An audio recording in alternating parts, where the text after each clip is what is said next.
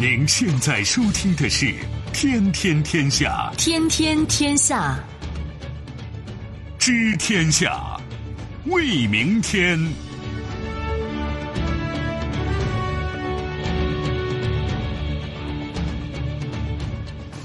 听众朋友，大家好，您正在关注收听的是《天天天下》节目，我是夏萌，有请本节目评论员重阳。重阳你好，各位好。我们节目的收听方式，除了传统收听方式之外，你还可以手机打开蜻蜓 FM 在线收听。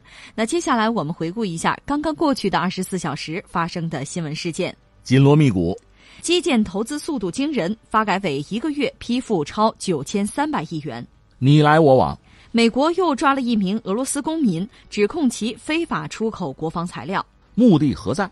伊朗军舰拟定三月份巡航大西洋，外交转向。巴西新总统愿就美国设军事基地协商，新陈代谢。南苑机场历时百年，是中国航空业的摇篮。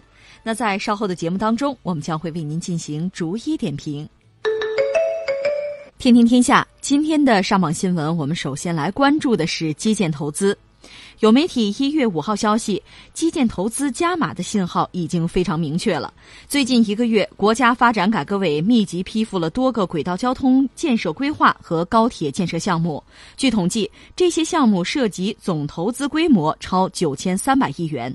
二零一九年开工第一周，国家发改委先后批复了江苏省沿江城市群城际铁路建设规划（二零一九至二零二五年）和武汉市城市轨道交通第四期建设规划（二零一九至二零二四年）。两个规划涉及投资三千七百八十六亿元。而在此之前，已经有广西北部湾经济区、上海、重庆、杭州、济南等多个轨道交通规划获得批复。作为都市圈、城市群发展的基础，高铁、城际轨道是基础设施建设的一大重点。国家发展改革委基础司副司长马强表示，我国交通基础设施还存在不少短板弱项，发展空间较大，是促进有效投资的关键领域。呃，说到这个话题，我倒想起了昨天 两件事可说。一个是昨天我们在节目里关注了，就央行呃关于降准。那是一个大事儿，是一个标志性的事件。当然，央行会分两次，但总的来说规模不小。今天又看到你刚才讲的这个消息，这个消息实际上是媒体有一个统计，最后发现，在基础设施建设领域，我们力度也不小。这是我们现在看到的这个状况，给人一个直接的感觉就是紧锣密鼓。那干什么呢？显然还是要拉经济、推经济。要保持一定的增速，这是我最直接的感觉哈。所以你这新闻一说，我就联想到昨天我们说降准那个事情。还有一个事儿呢，顺便也扯一句，就是昨天呢，确实有一个活动，就是在融创中心和我们听众朋友有一个算见面活动吧。主办方还邀了田学斌博士。以前也经常参与我们节目，我很熟悉的一个朋友哈，和大家聊一聊。他有句话，他说：“经济学家吧，你看我们预测未来其实难度是很大的，往往测不准。但是呢，我们确实要负责给大家提供确定性。”我深以为然。确实，你看岁末年初，我们愿意的话，你可以在舆论场上啊，在网络上看到各种各样的大神大咖呀，各种各样的跨年演讲。你比如著名的这个财经作家，像吴晓波呀，还有这个罗振宇。呃，就是那个罗胖子做这个逻辑思维，呃，做得到 A P P 那位，还有听众朋友指责我说：“哎，你怎么会信他？”啊，这个我觉得看一看，多听多看没有问题。包括这个局座张召忠，嗯，他那叫格局二零幺九，有各种各样的预测，各种各样对二零一九年的判断。另外还有很多写手吧，呃，在网络上对一八年的盘点，对一九年的预测很多。但是呢，我也注意到有些朋友，包括商界的一些人士，跟我念叨说，那很多人很多大仙儿大神儿说了半天，越说越让人糊涂，就他没有能提供比较明晰的这个确定性，让人觉得就是摸不着头脑，该怎么干反而都不知道。呃，只是看到了一些新概念。如果这样的话，我觉得就不够了。换句话说，我们在一八年、一九年这个新旧交替，在这样一个特殊的时刻，特别对一九年大家觉得没谱的时候，我们需要得到的是什么呢？是确定性。嗯，这个确定性谁给最具权威性呢？当然是政府啊，是官方啊，是职能部门啊。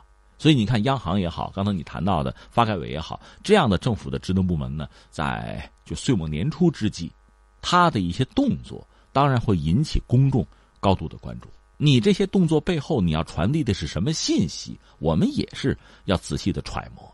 所以我们注意到，现在昨天我发现也这个特点，很多企业家朋友哈，就是做企业的、做生意的朋友，他们对这个中央文件的研读啊、理解、把握，其实还是挺深刻的、挺认真的。呃，他们的学习应该说，甚至至少不输于我们媒体人，就感受很强哈。那翻回来，我们就说今天这个事情，呃，是基建，而且呢，应该说投入相当之大，这个力度很大，所以我就想起，其实。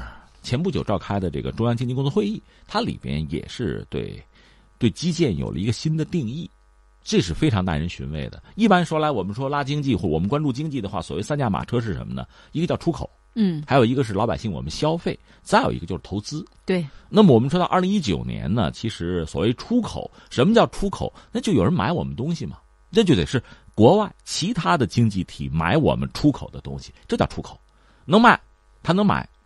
他们有钱，我们卖出去了，那我们就赚钱了。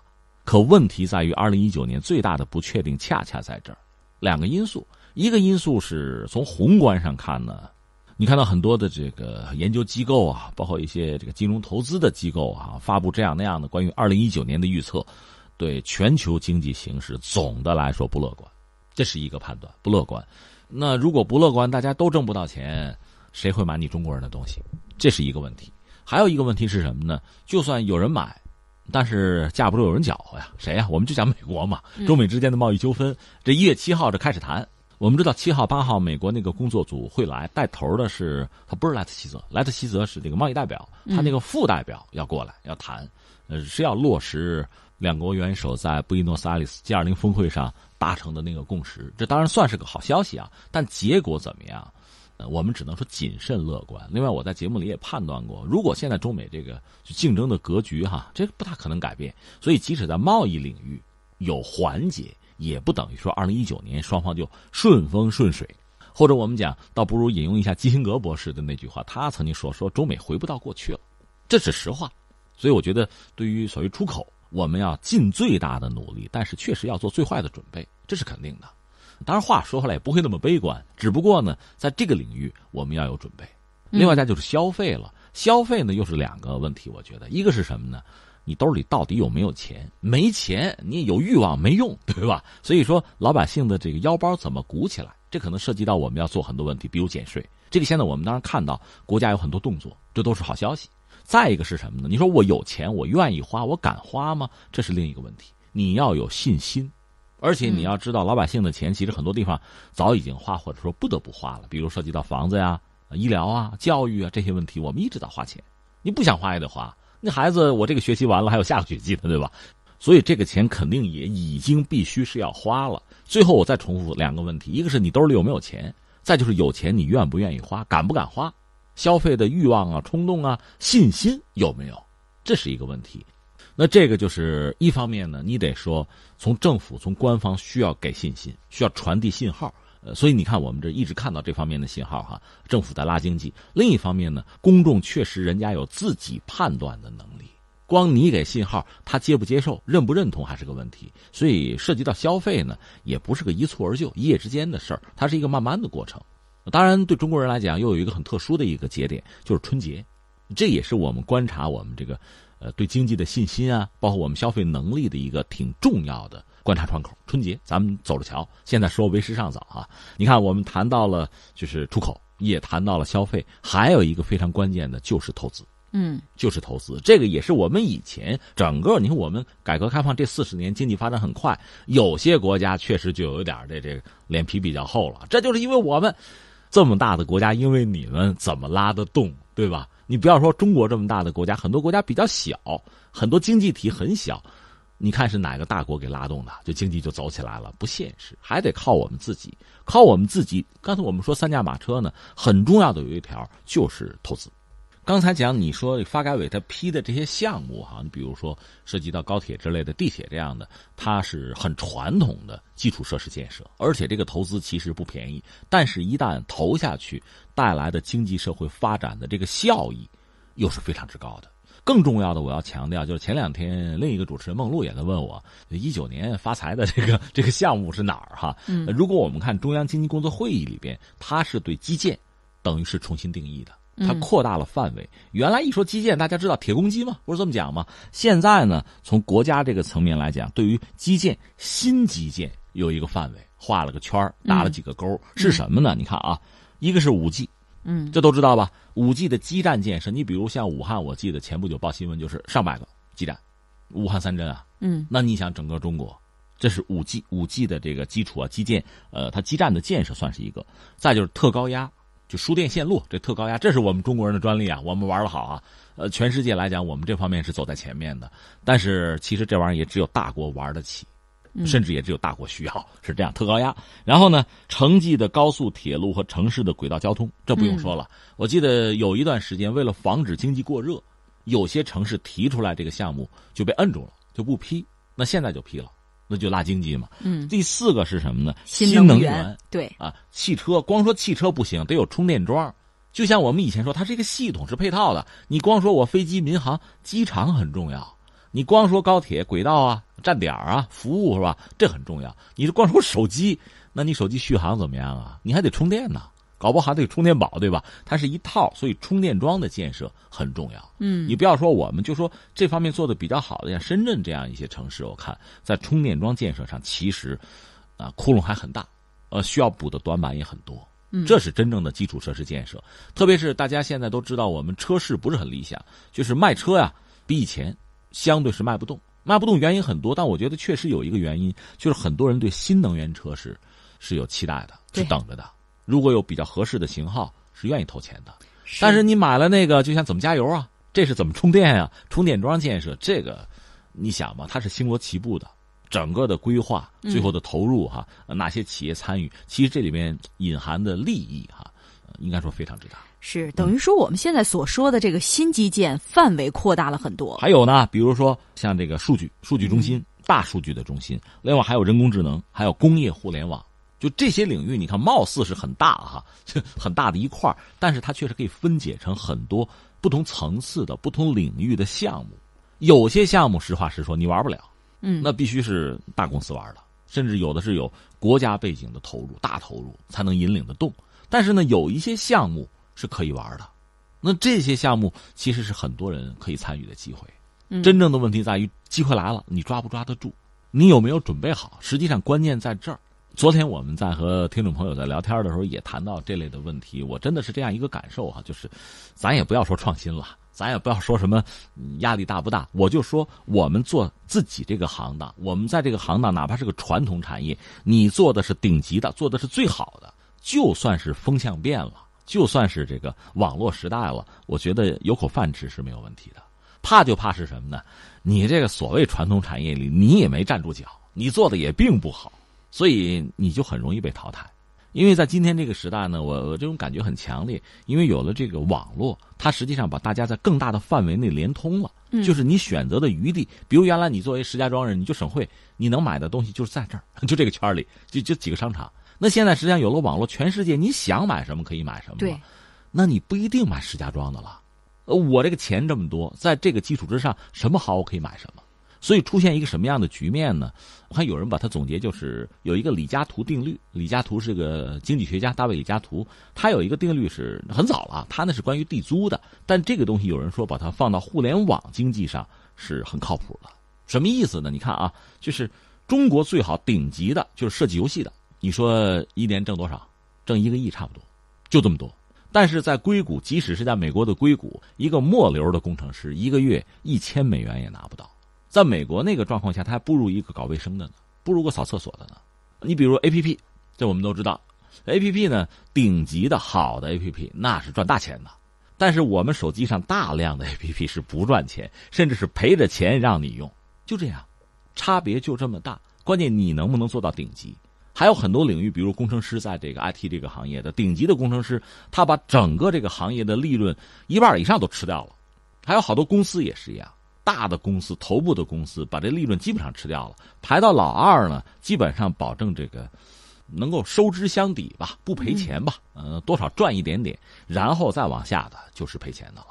你仔细想，一个单位也是这样，你做的最好，你在头部你是给这个单位创造效益的，后边的那些实际上提供的都是免费服务，就是这样，很残酷，但是这个可能是真相。而我们说的这些东西还在发挥作用。其实不管经济形势好不好，贸易战打不打，这些东西都存在。嗯，都得需要建设。所以你看，今年很有意思，很多这个就是做年终演讲啊，嗯这帮人现在我觉得都比较实际了。我们就说罗振宇哈，他前两次这个跨年的演讲，我觉得太高大上。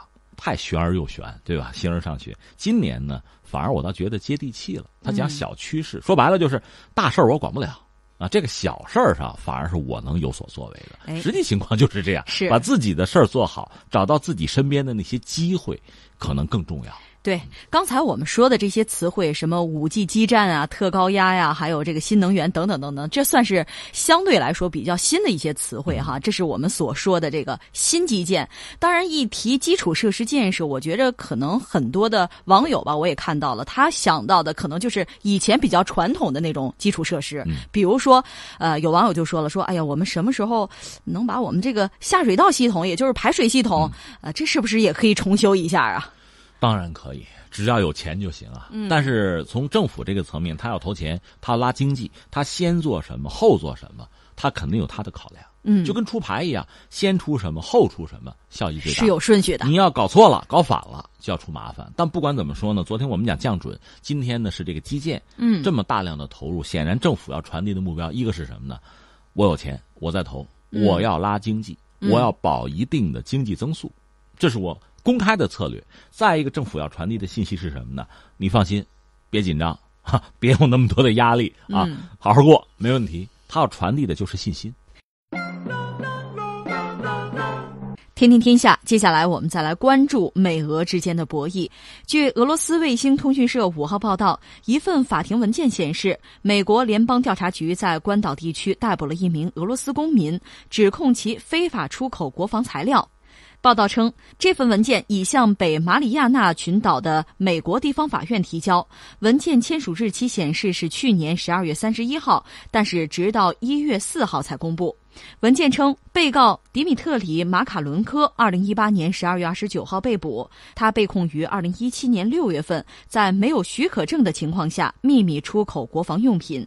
就在马卡伦科被捕前一天，俄罗斯联邦安全局证实，于二零一八年十二月二十八日，以从事间谍活动为由，逮捕了在莫斯科执行任务的美国公民保罗·惠兰，并且以间谍罪对惠兰进行刑事调查。如罪名成成立，惠兰将面临十到二十年的监禁。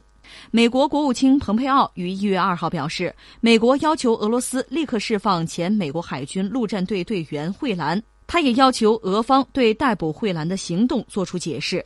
此前，美国还抓捕了俄罗斯公民布蒂娜，并指控其为俄罗斯特工。这真是美俄之间冤冤相报何时了啊！是，其实这又说到二零一八年，大家都知道，俄罗斯和西方之间就涉及到所谓这个特工啊、啊情报这方面的博弈，一直没有断过。那我们就不说在其他地方，比如在中东那个博弈就不说了。那就是二零一八年比较重要的几个事情，大家肯定还记得斯基帕尔那个事件。嗯，啊，父女两个人在英国据说遭到俄罗斯特工的毒杀，还幸免没有死。但是后来呢，英国又有一对夫妻，那个妻还死掉了，就是又遭到类似的这个毒剂吧，就毒害，有这个说法。那由此呢，西方国家还展开了对俄罗斯的制裁。甚至包括对世界杯的抵制都有人在做，呃，至于俄罗斯方面呢，对这个事儿显然是要矢口否认的。嗯，这是去年我们不再一一回顾了一系列的相关事件，但是在去年年底的时候呢，你刚才讲的那个叫布蒂娜的，呃，以前我们国内翻译成叫布京娜，这个年轻女子呢，应该是在美国读书，被认为是和美国政界一些人物有各种各样的勾连，呃，算是俄罗斯的一个政治间谍，他被抓了。关键是在去年年底呢，他招供了，他承认。呃，等于说他和美国的司法部门算是配合了，那这样意味着一方面他可能要被判刑，但同时因为他这个相对合作的态度是不是在量刑上，呃，美方会有所考虑。但这个事儿俄罗斯方面当然是很愤怒的，说布基纳遭到了酷刑，他本人可能被监禁，而且那个环境比较恶劣，是不是有什么幽闭恐惧症，就心理疾病，遭到心理折磨了，就诸如此类的事情，俄罗斯方面是对美国也进行了批判。就双方一直在打这个口舌官司，再之后就是刚才你讲的这个事情，俄罗斯的一个这也是个八零后，他应该是八八年生的，叫做戴拉达，他呢是从圣彼得堡到西班牙旅行，在路上在机场，他是在芬兰的赫尔辛基被警方给扣了，是美国等于托芬兰把这事儿办了，这是不是也算长臂管辖吧？就美国那套东西，就把这个人给扣了。而翻回来呢，俄罗斯也没客气。刚才你说的这个，实际上是前美国海军陆战队的一个队员，叫做惠兰。嗯，按照他们家的说法，惠兰不是美国人吗？我一查，他有四国国籍。嗯，多重国籍，多重国籍，他加拿大、英国、爱尔兰国籍都有。呃，他算是这多国公民嘛？当然，这个多国国籍有人承认，有人不承认，我们也不争这个啊。他的孪生兄弟介绍说，实际情况是什么呢？他有个战友，战友当然是也是美国的前陆战队队员，娶了个俄罗斯媳妇儿。要在俄罗斯办婚礼，所以惠兰去参加这个婚礼。婚礼那个酒店据说离克里姆林宫还很近啊，他去了去了，这人就没了，婚礼也没有搞成，然后家里人和他也断了联系。后来一看官方新闻，要抓起来了，很冤，表达了这个意思。而俄罗斯方面说他是从事间谍活动，我们算是人赃俱获。对，我们把他拿住了，找出来 U 盘了。我们有理由，对吧？你至于说婚礼那套把戏，跟别人玩去吧。嗯。但是呢，他这个孪生兄弟又说什么呢？大概在一个月之前呀，嗯，这个惠兰他的那个网址之类的一个东西吧，好像是被一个那个人是匿名的，那个人显示好像是在香港，等于说把他的这个网址给买了。嗯，有这么一出，但这个事儿是真是假，我们也无从判断，那还是交给警方去去判断去吧。反正呢，家里人说是冤，美国是要求放人，俄罗斯说那是个特务，这事儿也还没有完。但是也有人指出来，就骂特朗普啊，你看你们闹闹闹，你们政府关门，美国政府关门，那边你公民被抓，最重要七十二小时你们没有发生，你们人不在，缺席，让俄罗斯人占了便宜了，也有这个说法。呃，事情还没有完，然后就是刚才你说的这个事情。这个理论上啊，我们中国词儿，这算是一奸商吧？如果是真的话啊，他等于说偷偷的买了一些美国的东西，比如夜视镜之类的吧，算是军用产品。所谓军用产品，在市场国家里很可能是这样，比如我这个公司生产的东西，嗯，被美国军方订购了，这种军用产品，然后这个东西他可能通过什么途径吧，他拿到，然后把它弄到俄罗斯去。那这个人呢，其实早就被美国人盯上了。甚至我查查，可能是去年前年的就被通缉，呃，现在等于说把他给抓了。而还有一个说法说，你看，很可能就是美俄双方要走马换将，这不都抓了一些吗？咱换换吧。但是好像目前俄罗斯方面没这个意思，我先走完程序再说吧。就对这个事儿表现的比较淡定，并没有急于就换人。这是美俄之间吧，围绕着这一系列的你说间谍特务吧，我们加个引号，真假我们不知啊。嗯，呃，很多当事人，从布基纳也好，他的律师也在替他叫屈嘛，还有这次这个惠兰也好，他们都认为是在大国博弈之中，我们无意之中就成了棋子儿，成了炮灰了。嗯，我们很冤，但是到底如何呢？这个我们恐怕还得等等看，到底冤不冤，也不是你一哭我们就相信的。但另一方面，他显然可以。觉得可以看作成一个兆头，就是刚刚进入二零一九年，美俄在这个领域之间的博弈实际上是升级了。对我们看之前美俄两个国家吧，也是争斗不断，抓人不停哈。那么现在呢，又出现了这样的事儿，所以说是不是在二零一九年，他们之间的这个争斗或者是博弈还会继续下去？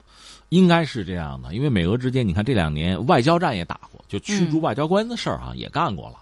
另外，涉及到斯克里帕尔那个事件，到现在其实也并没有结束，就是西方对俄罗斯的指责没有停。另外呢，还有丑闻，比如说俄罗斯那个格鲁乌吧，他的间谍部门是不是真的有一批特务的名单啊？什么住址、联系办法真的泄露了啊？嗯在欧洲到底怎么样？我们也也走着瞧。那目前呢，美国和俄罗斯之间等于互相抓人嘛？对，嗯，人家自己都是声称是有道理的。这个事情到底怎么结果？呃，在冷战期间，就美苏之间冷战的时候呢，确实有先例。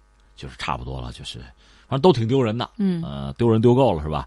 嗯，咱们就换人吧，走马换将，嗯，就包括在苏联解体之后，俄罗斯和西方博弈，就是美国人和俄罗斯博弈的过程中，前两天我讲了两个事情，一个事情就是那个美女间谍查普曼，这是俄罗斯人，他是被西方给抓了，抓了呢，他和他的那个团队吧，最后是走马换将给换回来了，到了俄罗斯，可能还多少成了国家英雄哈。另外，美国。美国驻俄罗斯的这个外交人员有男扮女装去忽悠啊，策反俄罗斯的情报人员，反而被抓个现行，这也有。就这些事情，这些博弈确实是真实存在的。对，而且两个国家的总统在国际会议上，如果说相遇了哈，连正式的这个见面也都免了。怎么说呢？正式见面这个事情，可能和说到底和。美国国内的舆论和争斗是有关系的，就是那个通俄门，嗯，这个对对特朗普本身也是一个约束吧，也是个紧箍咒。就特朗普和普京私人来讲，大家经常捕捉，包括这个西方记者很感兴趣，他们俩可能私交还不错，嗯至少是两个人就是眉来眼去啊，做个什么手势啊、动作啊，显得还很亲近。嗯，但是私人亲近归私人亲近，当你作为一个国家领袖，代表这个国家参与到这个博弈之中的时候，那恐怕也顾不了那么多了，还是以博弈、以较量为主。呃，只能说目前我们没有办法判断这几个被抓的人是炮灰，呃，比窦娥还冤，还是确有其事啊？这个我们不好判断。但是随着呃美俄这新一年的关系展开啊，这个博弈的关系，总的来说不会有太大的改变，而且我们也看不到有什么有什么意外发生，会导致两国马上走到一起，不现实。天天天下，接下来我们再来关注伊朗。伊朗海军副司令图拉杰·哈桑尼·穆卡达姆四号说，伊朗海军一支小型舰队拟定三月份启程，前往大西洋海域巡航。据报道，由于伊朗与大西洋距离远，预期舰队将用大约五个月完成巡航任务。这支舰队包括伊朗新型国产驱逐舰萨汉德号。伊朗海军去年十二月份展示这艘驱逐舰，说它具备雷达隐身能力，配备直升机、鱼雷、火炮、导弹，具备电子战能力。伊朗近年扩大海军活动范围，包括派遣舰只到印度洋参与护航。一些分析师说，伊朗海军巡航大西洋，靠近美国后院，有意展现军事实力。美国去年五月份退出伊朗核问题全面协议，同年八月和十一月份分两批恢复对伊朗制裁，试图封杀伊朗石油出口。伊朗方面回应，如果美国封杀令使伊朗无法出口原油，伊方将封锁霍尔木兹海峡。呃，这个事儿确实值得我们关注一下。伊朗海军一直不是很有名，他的海军实力是有限的，但是现在居然要跑到大西洋去，呃，当然就引人关注了。很多人觉得这是不是要向美国展示实力，就是亮肌肉？嗯，那这种亮肌肉的结果恐怕也不会让人觉得多乐观吧？是我的判断，因为有的时候国家的博弈实力还是至关重要的。但是这里面确实有几点啊，值得我们关注。一个是什么呢？我们还是要说一下霍尔木兹海峡，因为大家还记得去年伊朗和美国闹翻了之后，美国是要求全世界都不要用伊朗的油。虽然他没有权利，也没有能力，真的要求全世界都这么做，但是他的态度很明确。而伊朗呢，表现出也很强硬的一个态度，就是如果真有那一天，那这油谁也别卖了，我卖不出去，你们谁也不要想卖。为什么呢？我可以封锁霍尔木兹海峡。对，那霍尔木兹海峡，我们简单说一句，它你看地图，它基本上是一个人字形吧，就是中国汉字人人字形，呃，长度在一百五十公里左右，宽呢最宽的地方不到一百公里，可能九十多公里。窄的地方可能就五十多公里吧，这个海峡航道很长，而且是弯曲的，你可以说是兵家必争之地啊。而且它最浅的地方大概就可能平均深度不到三十米，二十多米，就很浅。在这样一个地方，就船走起来，你就得老老实实的按照规矩，按照这个海图慢慢走，你可别瞎窜，瞎窜的话一下子搁浅什么的，那后果就不堪设想。不但你完蛋，你会把整个航道给堵住的。所以这个地方确实是很麻烦的一个地方。你别管谁的船，在这必须小心翼翼，按规矩来。那么航行的大船呢？那个航道其实就可能据说就几公里宽吧，这就跟对船来讲就跟走钢丝似的。你别以为几公里有多宽，船那不是开车，那就很悬了。所以这个地方你要封锁它，相对就比较容易。而同时，它恰恰又是全世界的一个能源交通的命脉。所以你伊朗说我要封锁这儿。这个确实对很多国家，特别是这个能源啊、石油海外依存度高的国家，这还是具有震慑力的。当然，坦率讲，美国倒不在乎，因为他自己有页岩油、页岩气哈。可是你这么搞，最后对全世界带来负面影响的话，那美国你当然也要负责任。更何况那伊核协议是你撕毁的，是这么一个状况。所以伊朗他确实，我觉得他有能力封锁霍尔木兹海峡。那什么能力呢？这就涉及到我们现在要说的第二点。那他的海空军实力呢是这样子：伊朗军力比较强的时候，还是在应该说是在美国和他关系比较好的时候。嗯，就在巴列维王朝期间，在七十年代末呢，伊朗的伊斯兰宗教革命把巴列维王朝给推翻了，国王就跑了，流亡了，最后就死在国外了。嗯，在那之前，就是巴列维国王呢和美国关系不错，拿到了美国比较新式的军火，主要是对付苏联。但是伊朗伊斯兰革命就是霍梅尼上台之后呢，他提出伊朗的这个道路口号是什么呢？他说：“我不要东方，也不要西方，我只要伊斯兰。”他走了所谓第三条道路。实际上，他和美国、苏联的关系，跟苏联相对比跟美国要近一点，也没有多近。这是他，所以当时他的军力也就比较严重的就下降，因为他本身呢不是一个工业国，他主要也是卖石油。就伊朗啊这个状况，当然在今天你要说他的这个军火工业啊。还是有一定的发展。伊朗最厉害的是什么呢？其实还是弹道导弹。就相形之下，因为伊朗本身多山多山的情况，他们甚至可以做到什么呢？把那个弹道导弹啊，导弹谈不上多先进，但是可以隐藏在山洞里。需要的时候呢，它相当于一个窖井。大家明白这意思吧？在山洞里边，然后有一个什么口，山里边就把导弹就发射出来了。这样对方的卫星啊、什么侦察机啊，不好找。有这个特点，这是伊朗。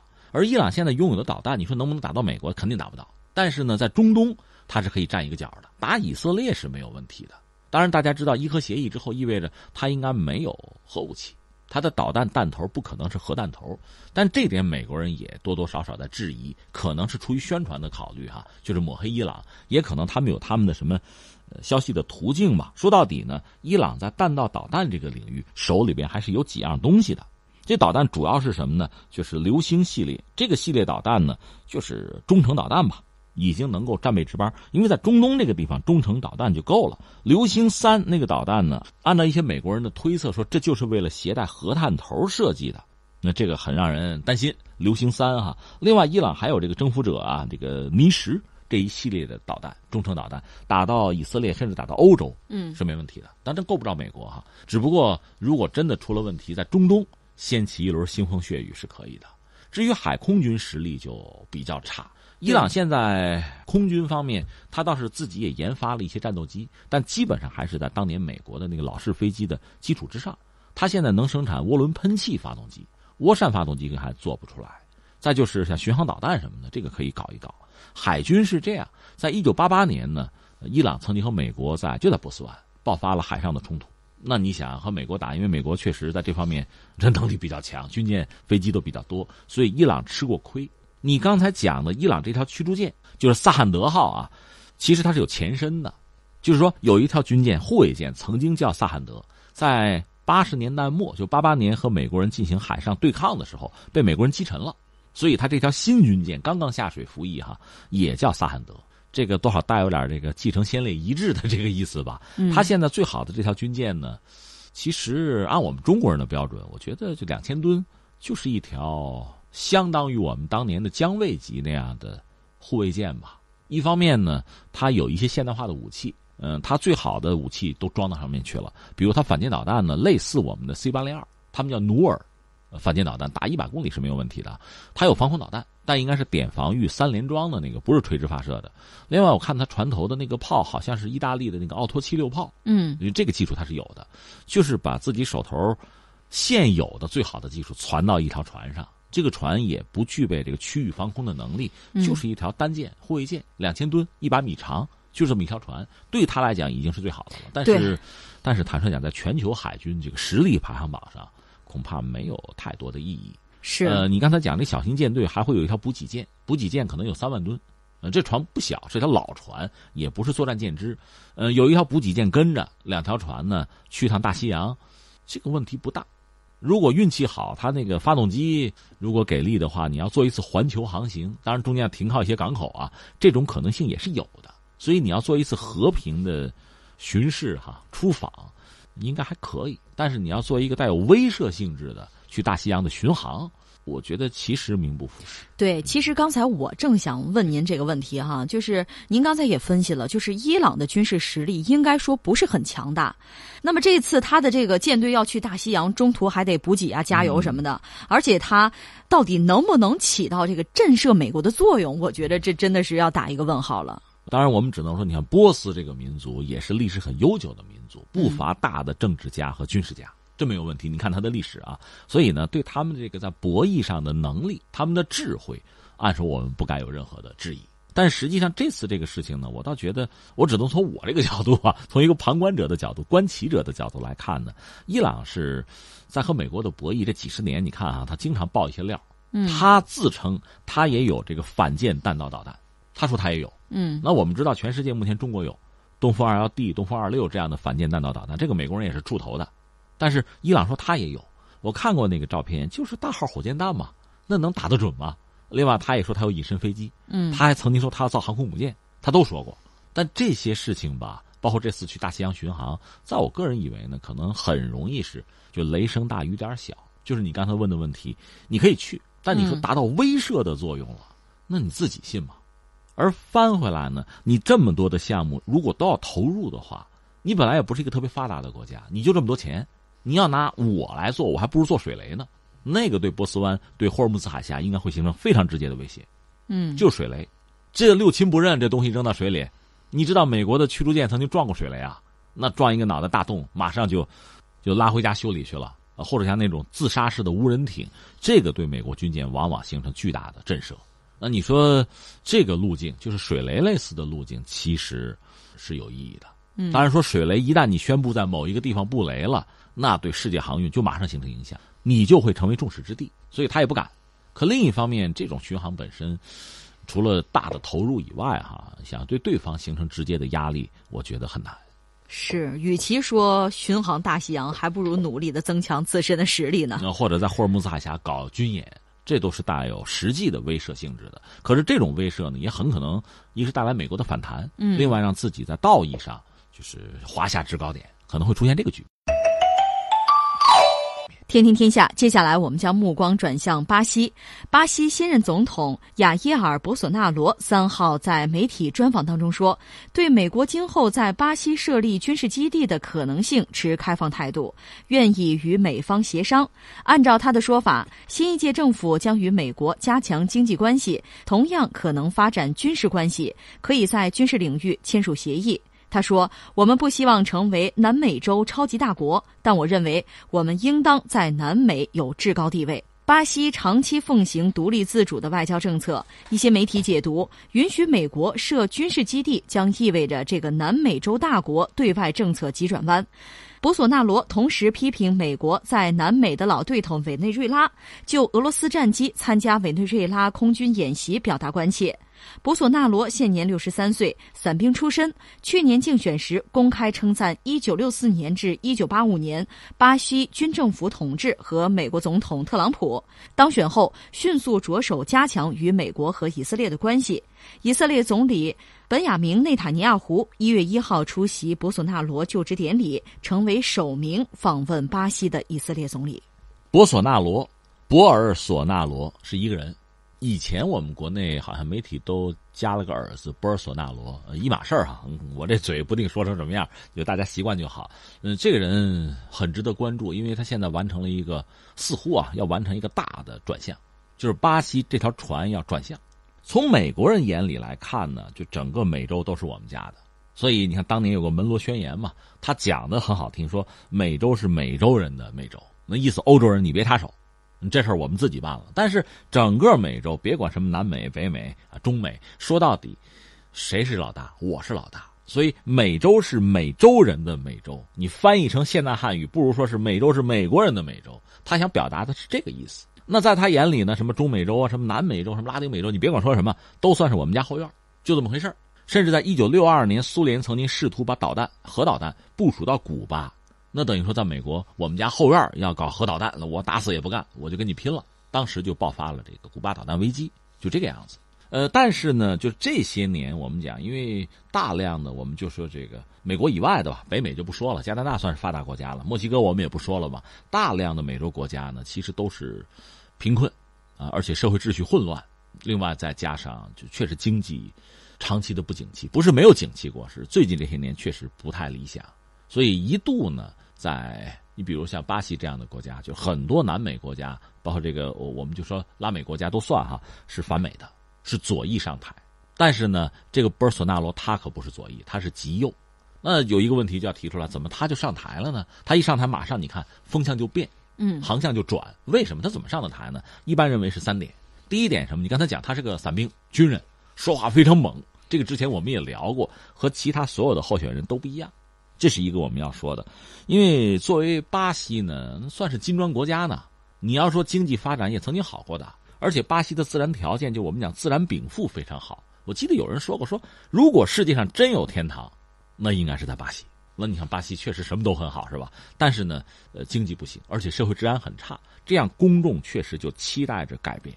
传统的那个政客们那些话我们也不爱听了，也拿不出新鲜的招数了。嗯，我们就说左翼上台，你们折腾那么多年也不行，换换。这点确实很像特朗普。美国民众不满意，换换。你看美国就是这样，奥巴马、什么希拉里都是学法律出身的，然后可能在律师事务所干几天，然后就参加地方的选举啊，逐渐的这个成为议员啊，或者说呃在地方哪个州做一个领导者，这么着我就上去了嘛。特朗普是做商人的，一直做商人，现在动不动也是商人思维。那在美国很多公众觉得那老路我们不舒服，换换，对吧？改一改，换个人，所以这样博尔索纳罗就有机会。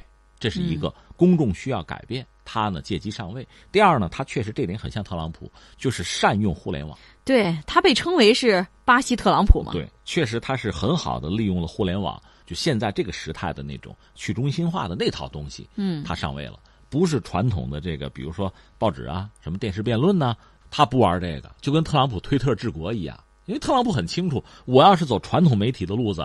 那你们早把我描的巨黑是吧？完全就没法翻身。那你们都是假媒体，我就直接推特跟老百姓我就说话了。他通过这种方式，那波尔索纳罗也有这个特点，他很可能也参考了特朗普这个模式吧。嗯，这叫是以其制胜吧。所以说他的言论和特朗普是非常像的，很容易出位。嗯，呃，你比如他对刚才你说对军政府时代，那就是大加赞赏。那你们不是觉得咱们社会治安不好吗？那就打呀，狠弄啊。对吧？那犯罪分子啊，什么毒贩，弄死他，杀了他，就这话，酷刑。那老百姓觉得好，对，狠，也也有这个。另外是什么呢？腐败，就是和他竞争的其他几个人，包括左翼的那几个人，你多多少少能找出这个腐败的，至少是嫌疑吧。嗯，他呢，老哥比较清白，所以也赢得大家的好感吧。这么几个因素，另外还有一个因素需要说一下是什么呢？因为巴西大量的公众，可能有三分之一的选民就没有参加投票。我腻歪你们这个，我不信任，看不惯，我不玩这样在选民之中，他是等于说是投票率比较高，是这么一个状况。最后赢得了这个大选，赢了之后确实就会有一系列的动作，比如刚才你说的，这个确实大家也觉得很意外，他确实在向美国走近，很多东西要和美国保持一致，比如说批评俄罗斯，你那个战略轰炸机跑到委内瑞拉，这我们不同意，我关注啊。另外呢，比如说以色列，嗯，美国是承认。耶路撒冷是以色列首都，而且把自己的使馆挪过去，对他也要这么，他也想挪啊，对，嗯，把巴西挪过去，以至于巴西国内很多人觉得晕，说你搞这干什么呀？对，而且很多是什么呢？就是做这个做肉的，嗯、他们呢主要的客户是阿拉伯国家，说你这么一说，他们还买我们肉吗？有这个忧虑。另外涉及到中国，所以下面我们着重要说一下中国哈。中国和巴西的关系一直是不错的，我们也知道同为金砖国家。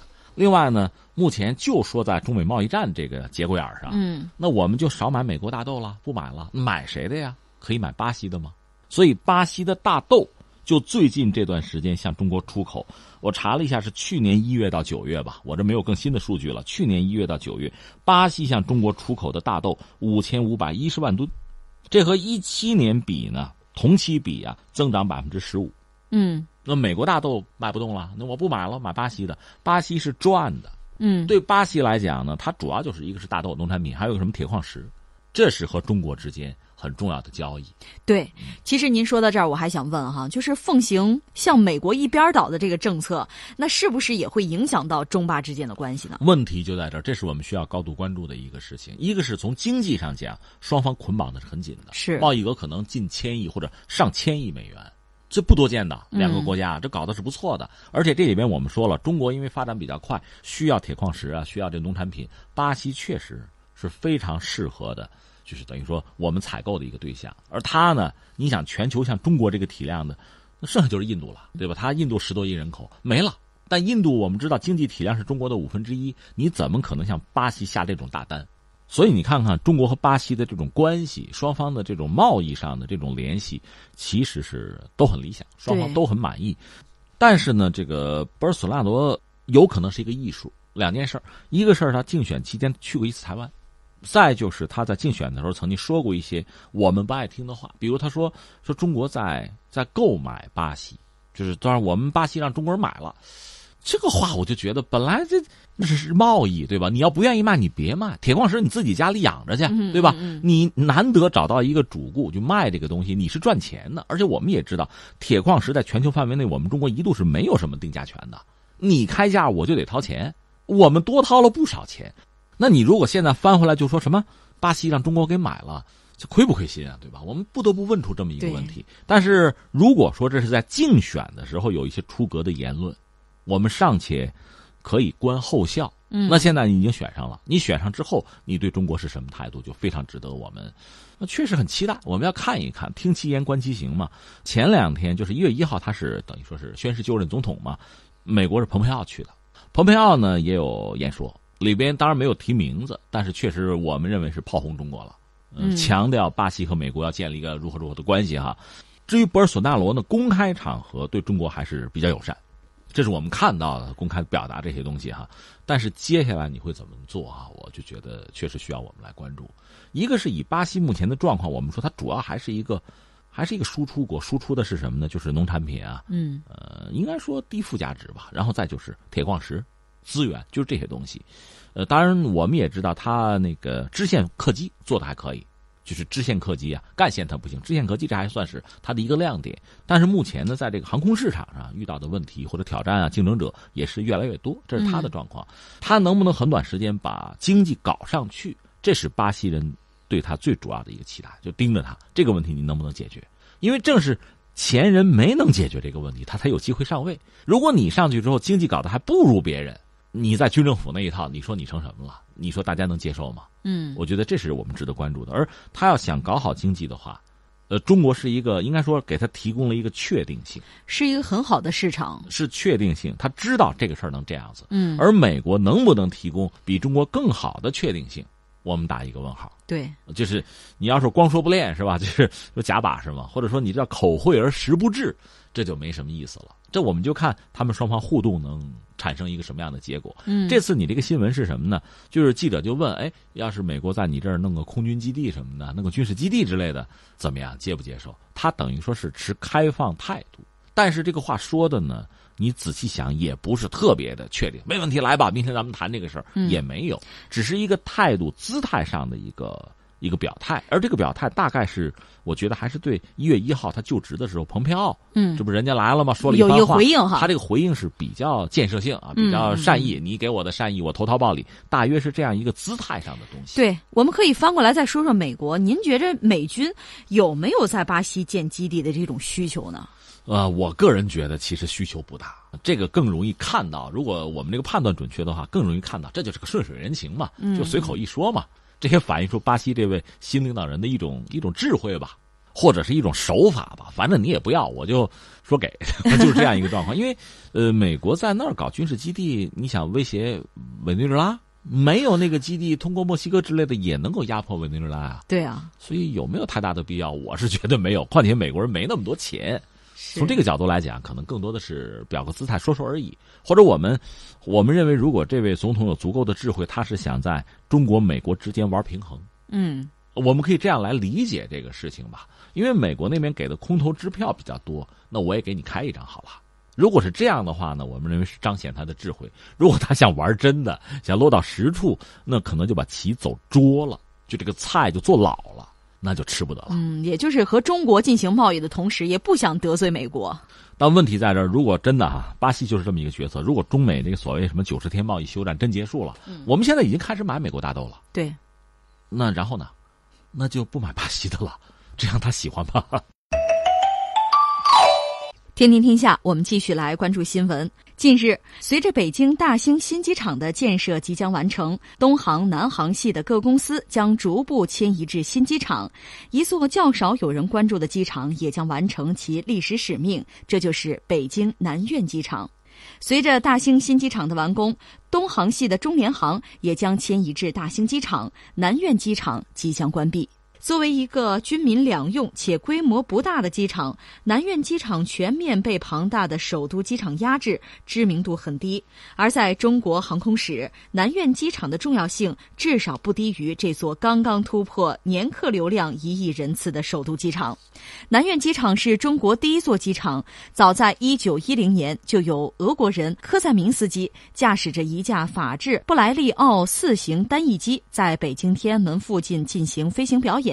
当时中国还没有机场，据称他是先用火车将飞机运送到北京进行装配后，再在北京饭店前东郊民巷其南北向的街市上起飞的。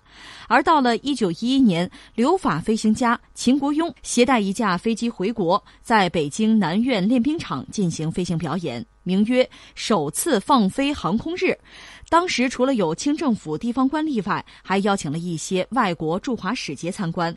据说还重新修整了从永定门前通向南苑练兵场的行车一道。从此，南苑被辟为中国第一座机场了。二零一九年对中国人来讲，我觉得真是大日子不断。因为你想，一九四九年到二零一九年，中华人民共和国成立七十年，对吧？在九月三十号之前，那个大型机场会启用。就是大兴国际机场啊会启用。与此同时呢，刚才你说的这个南苑机场，等于说就退出历史舞台了。你算一算，也是百年历史了。所以这个事儿真的挺让人感慨的。而且南苑机场呢，等于说是见证了中国就历史上看中国的这个，不单是说航空业了，也也包括历史上很多事件啊，很多人物啊，就等于说近现代史上他是一个见证者，嗯，也是个经历者。很有意思，因为我不是北京人，但我知道南苑这个地方以前叫什么叫南海子，海子就是有水嘛，南海子，他那儿呢曾经是元明清三代的皇家的这个猎苑吧，就是在那儿可以打猎，呃，而且那儿有永定河的这个故道穿过，有大片的这个沼泽呀、湖泊，就是湿地吧。这么说，其实当年北京城生态，就老北京城生态还是不错的，就是因为有这个南海子，那儿据说各种动物，什么麋鹿。各种这个禽呐、兽啊都有，就是皇家打猎狩猎场。进入了二十世纪，也是很意外的，它和航空就挂上边了，有了机场，就当时中国最早的机场。说起来，在大清国最后的岁月吧，就是垂死挣扎那几年吧，确实也有点新东西。嗯，大家可能都不知道，咱们当年搞过气球兵呢，就是气球侦察队，那个就是。看到西方列强、八国联军什么的，他们是有那时候还没有飞机装备啊，就是用气球，气球底下有一个吊篮，里边有人，这样飞机飞起来之后，人不就站得高啊？欲穷千里目，更上一层楼啊，不就看得远吗？然后可以指挥己方的军队啊、炮兵啊，对我们在地面上看不到的目标可以进行打击，比如是一个当兵的，气球上边你可以用小旗儿指挥。或者是我还扔纸条什么的，这都可以。所以当年大清国的陆军吧，新式陆军也还曾经进口过，可能日本从日本买过那个气球、飞机。当然，实话实说，其实我们中国人足够聪明。像早期的像这个冯如啊、王柱啊，甚至谭根呐，就他们都曾经搞过飞机啊，都飞过、飞起来过。但遗憾的是，旧中国呀，它这个航空业整个就是制造业太不发达。不管你是从冶金，嗯，到近现代的这个工厂啊，制造业、大机器的这个工业都没有，所以做个一架两架飞机能能飞，但是你要说真的就是成批的流水线做现代航空工业做不了，嗯，这是很让人痛心的事情。